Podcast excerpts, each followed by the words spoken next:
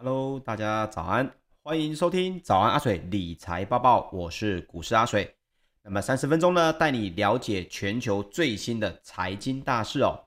今天呢是早安阿水第一百六十三集的节目，同时哦，我们今天会在节目之后，最后呢来跟大家聊聊，哎，最近太阳能股好像很火红哦。那么太阳能股呢，现在这些火红的公司呢，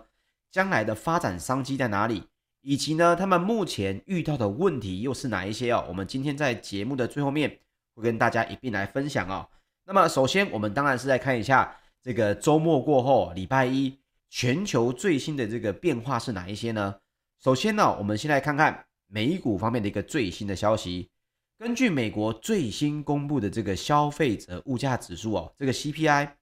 显示呢，通膨已经创下了美国三十九年以来的一个新高。不过呢，似乎没有超乎市场的预期，那这也让投资人哦稍微松了一口气。美国的四大指数在十号是全面的走阳，那么其中标普五百指数呢更是写下了历史的收盘新高纪录哦。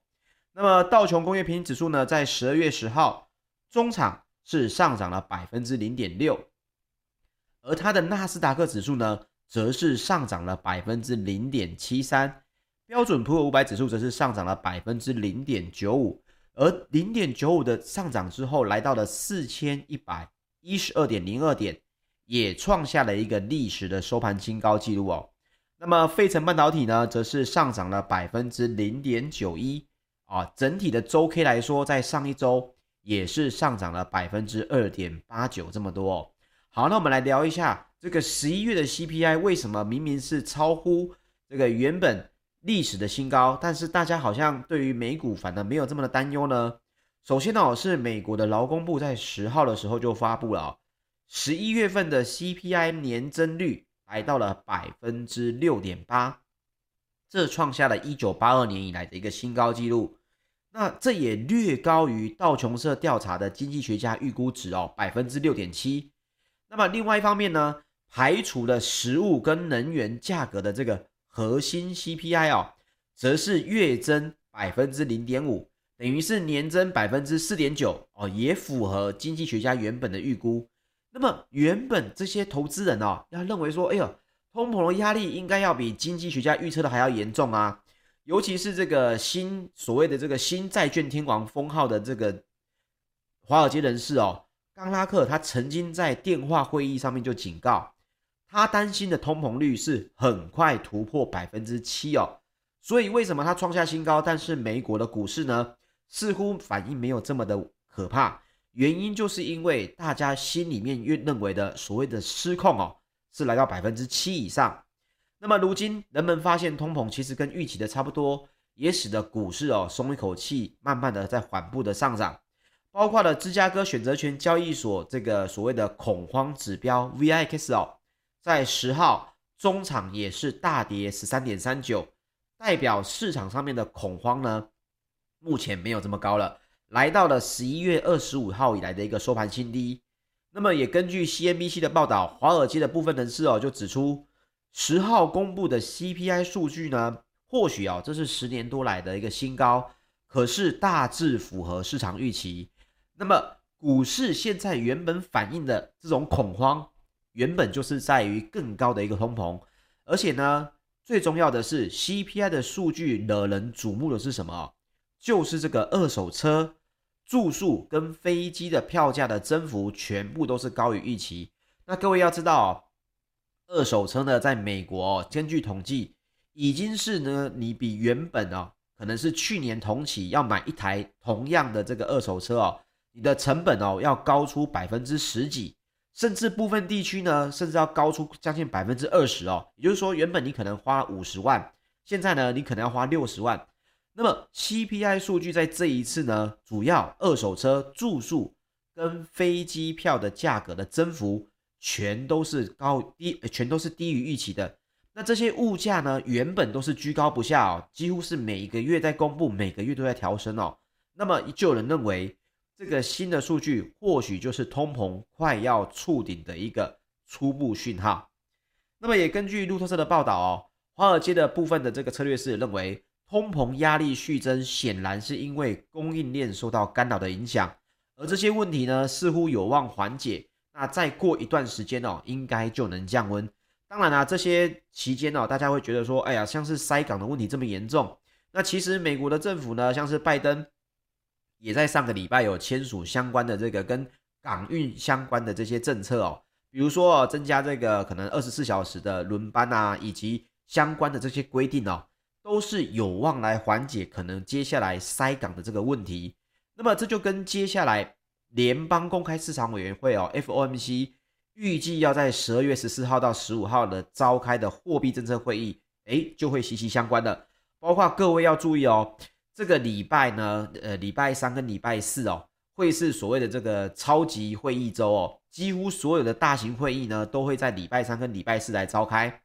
那么，包括了第一个大家市场关注的 FOMC 的货币政策会议，就在十四号到十五号要来召开了。那么，华尔街预测。为了对抗通膨呢，联准会预料哦，会宣布将购债的减幅加倍，同时呢，这个所谓的点状图再来暗示明年升息的政策呢，也有可能会更加的趋前。那也跟阿水阿水跟大家分享过，大家其实不怕所谓的升息政策，因为市场已经在反应了，怕的是忽然性的哦，这个突发性很激进的升息政策哦。但是这一点也没有人敢保证，所以呢，目前根据管。呃，路透社的调查啊，普遍学家是普普遍的认为，呃，经济学家是普遍的认为，明年第三季呢，应该会把联邦基金利率哦从零上调到百分之零点二五到百分之零点五，并且在第四季哦再升息一码。所以呢，目前市场对于这个话题哦已经是比较没有感觉了。你就看到股市呢为什么可以缓步的上涨，主要呢就是因为这些东西都是已经说好的，而不是一个突发性的一个情况哦。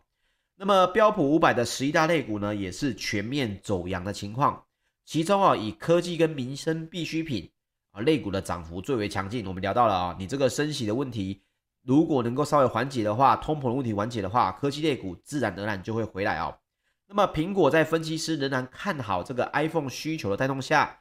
中场是上涨了百分之二点八哦，收在一百七十九点四五美元，创下了一个历史的收盘新高。那么其他的个股变化呢？包括甲骨文 Oracle 预测它的第三季的展望哦，相当的乐观，股价也是跳空大涨十五点六一。另外，上次呢跟大家分享过的博通 Broadcom 宣布了一百亿美元的库藏股计划之后，果然股价是大涨了百分之八点二七哦，涨幅呢也是费半三十只成分股的居冠哦。那另外，特斯拉在执行长马斯克发文呢，推特说他想要来辞职当网红之后哦，股价呢反而中场上涨百分之一点三二哦，收在一千零一十七点零三美元哦。好，那大家就会觉得说，哎呀，执行长撂话说不干呢，为什么反而股价是上涨呢？这个大家可能不是那么知道为什么。其实马斯克一直以来他的作风哦，他的。硬体能力，就是说他本身的研发跟发展计划的能力哦，其实一直以来毋庸置疑就是非常的强，甚至人家就有讲嘛，现实版的这个钢铁人。但是确实哦，他的言行哦也不太受这个华尔街的待见，因为他觉得这一个马斯克太过聪明，所以他有时候他讲话呢，包括像之前他要卖这个股票来去缴税的事情，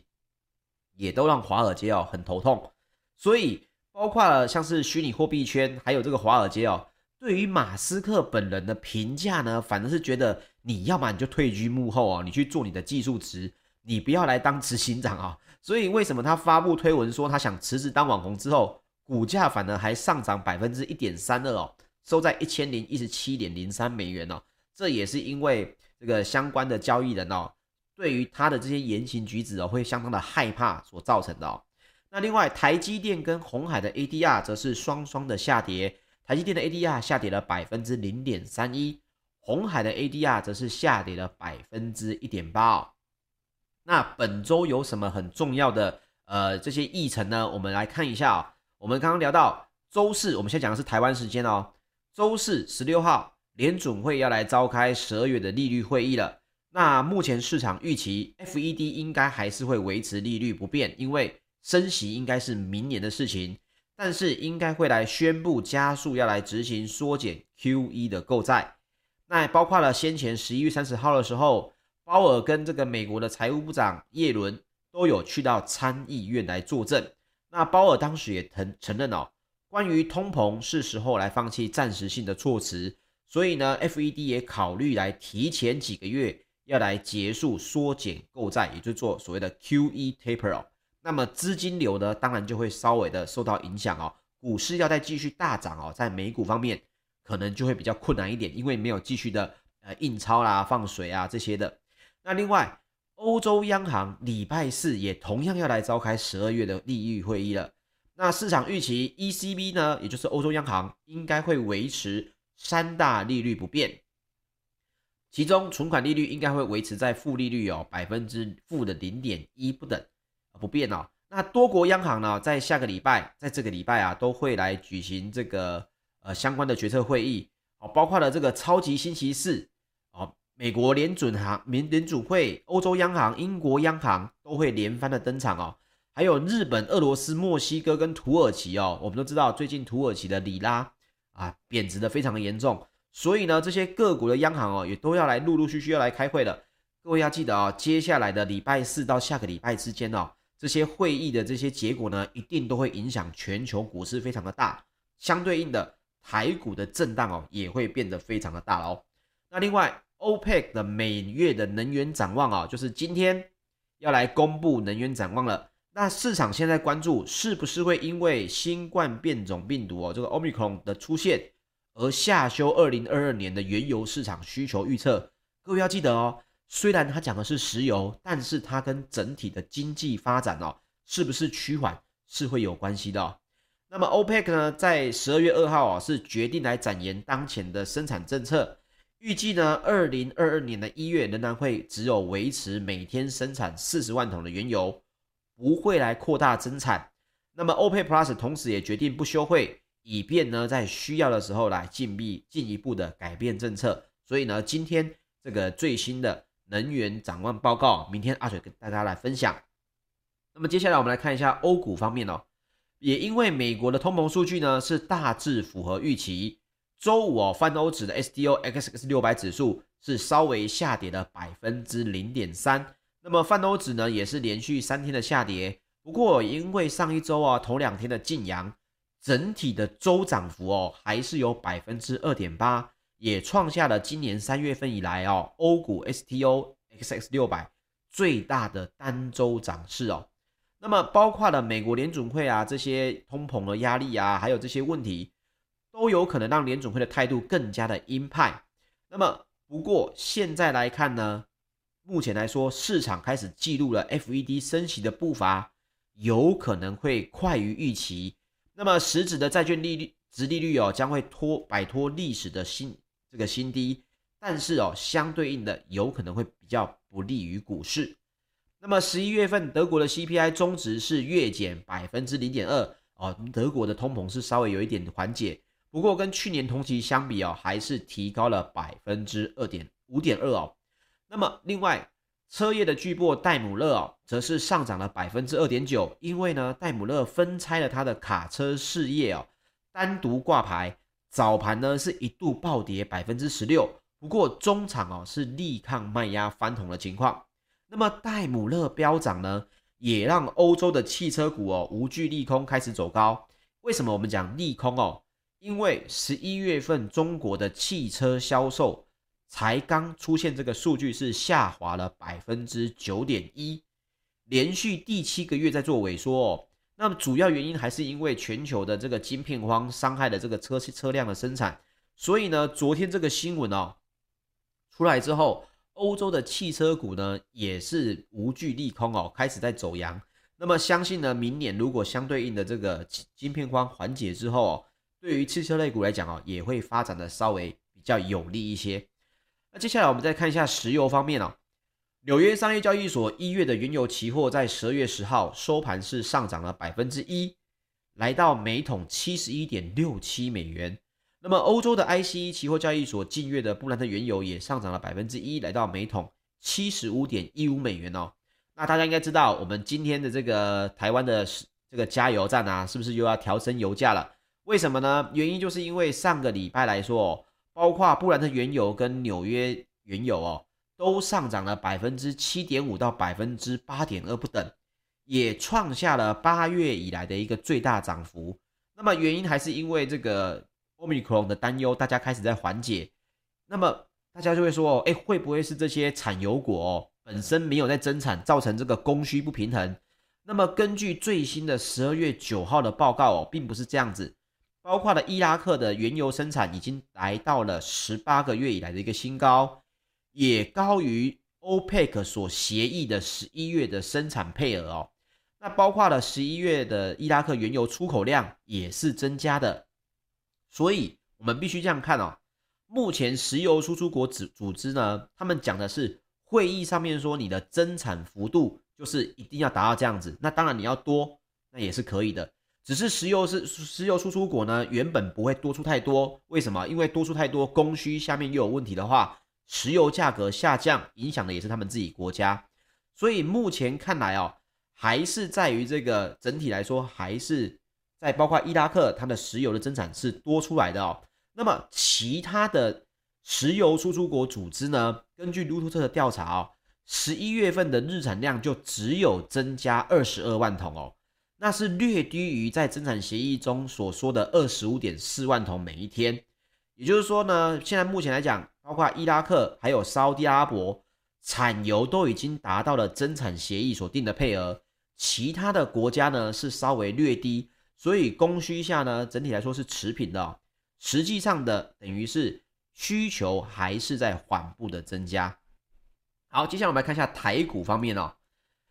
随着二零二一年啊，台湾的这个国际智慧能源周的登场啊，大家应该有印象。我曾经在这个应该是上个礼拜还是上上礼拜的节目当中跟大家聊到，这个太阳能的国际能源智慧周可能又有话题性。诶，果不其然呢，太阳能的族群哦，在上一周啊都是表现非常的强劲，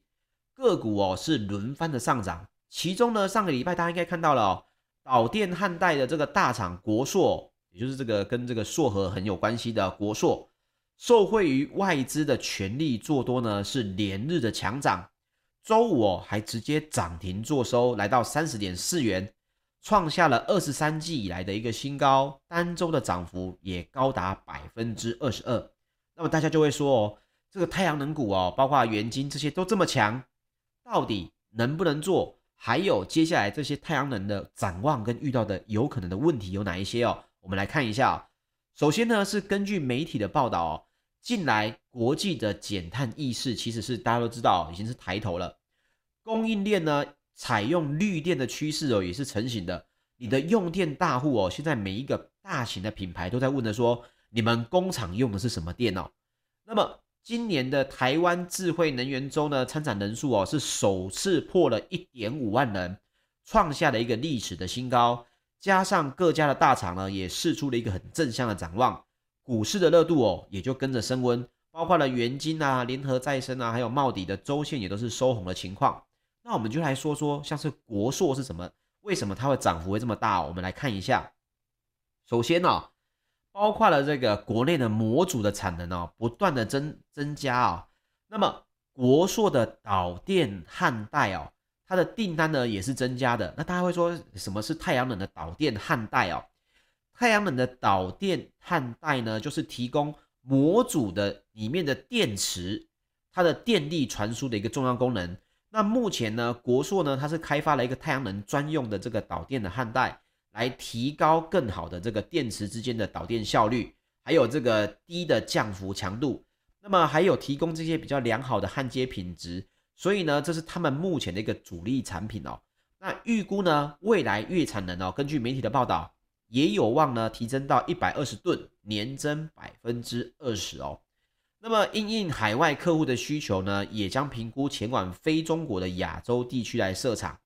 大家也知道，国硕以前是做太阳能电池的嘛。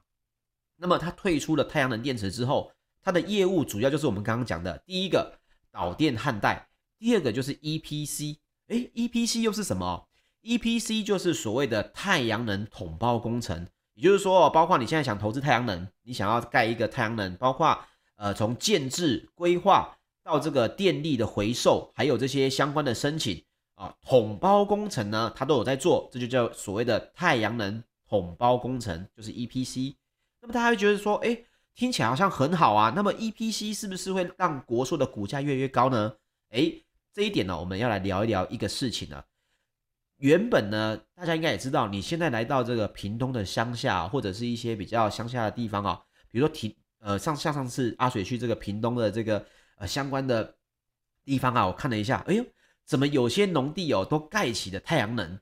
不过，难道这个发展接下来就会很强势吗？这一点大家要注意一件事情呢，因为如果你没有在关注这个事情的话，你可能不知道原因呢，就是在于去年的二零二零年的七月七号哦。曾经在光电业界呢，有俗称的这个所谓的呃七七事变哦。为什么叫七七事变呢？因为当时七月七号的时候，农委会哦计划要把太阳能的所谓的农光跟渔光来进行从严的把关，也就是呢，你的农地哦是二到三十公顷哦，你要变更为设置太阳能的发电设施，要改由农委会来主管审查。换句话说，就是以从严，而且基本上呢，可能不太会呃认可你的这个转变哦。那么这件事情出现之后哦，他修正了这个所谓的农业主管机关同意农业农业用地变更使用审查哦，这个地方就报造成了一件事情，如果是七月三十一号已经经台电核准再生能源的话，还需要这个农委会哦去做审查。这些东西以外呢，两公顷以下的农地依法都不开放设置太阳能。换句话说，这是一个很突袭性的一个修法啊，直接就告诉你说，两公顷以下你现在要盖太阳能是不可能的啊。两公顷到三十公顷呢，它还要非常复杂的这个审查。所以当时候很多已经在投入光电的这些呃设厂的这些前期设备哦，可以说就直接打水漂了，丢水沟里了。损失上百万甚至上亿元的都不少见，所以当时市场是一片哀鸿遍野哦，大家都说这个是七七的光电事变哦。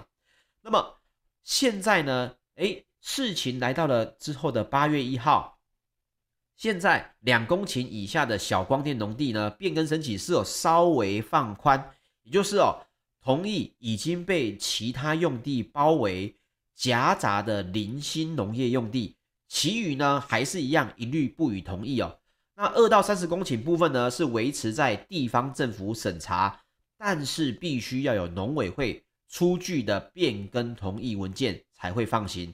OK，这件事情就对于这些做所谓的 EPC 的这些业者来说，是一个非常非常大的坏消息。所以各位来去看，比如说像国硕，它在十月份的这个统一的法说会里面呢，他就有显示哦。EPC 的它的这个整体的收入呢，相较于二零二零年第一季哦，是还完全萎缩的哦。这件事情就对于太阳能未来的发展哦，打上一个问号。所以你现在如果要投资太阳能，你一定要稍微注意一件事情，可能没有人会跟你讲说，哎，它的缺点在哪里？他可能不跟你讲，他可能只会跟你讲说，你看啊，现在很多农地都在盖太阳能了。各位要记得，目前遇到的就是农地两公顷以下要变更成所谓的有安装太阳能哦。基本上是不太可能的。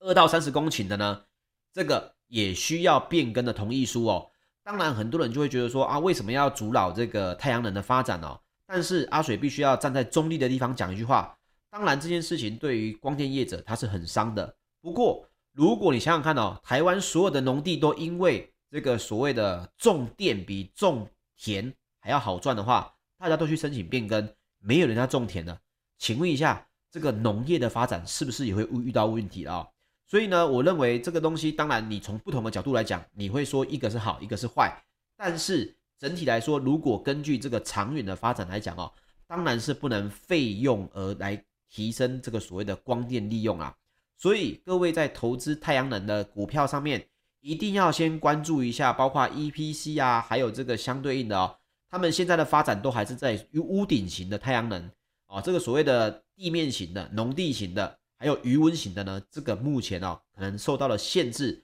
都会是比较多的。这点也分享给大家，分享给大家啊。那接下来我们最后来讲一下华航跟长荣航的十一月的营收是再度的报喜，货运呢收入是双双的突破一百亿，带动了航空双雄在十一月的营收再创疫情以来的新高。那么包括华航呢，十一月的货运收入来到了一百四十点九亿元。那么长荣航十一月的货运收入呢，来到了一百零一点六六亿。华航是月增百分之二点七，长荣航则是月增百分之十四哦。那为什么长荣航的月增会这么突出呢？是因为十一月份他们又多了一台七七七 F 的货机加入他们的货机的机队营运所赐哦。那么大家就可以稍微来关注一下，接下来还有一个。台北国际的自动化工业大展哦，在十二月十五号到十八号，在南港展览馆要来举办了。为什么我要讲这个呢？因为之前的智慧能呢，就让带动了这个太阳能。那么接下来的自动化工业大展呢，十五到十八号，各位应该也会看到很多的这个新闻会出来，包括了一千多家的厂商哦，四千多个摊位，相对应的自动化工业呢，可能在下一周或者下下周哦。也有可能有些题材会来发酵，这三点呢，大家都可以来关注一下喽。OK，今天的节目就到这边，谢谢大家的收听。如果要听重播，请到 YouTube 搜寻股市阿水。喜欢我们节目，也请您留言支持或者帮我们按赞分享喽。谢谢大家，我们明天早上八点再见，大家拜拜。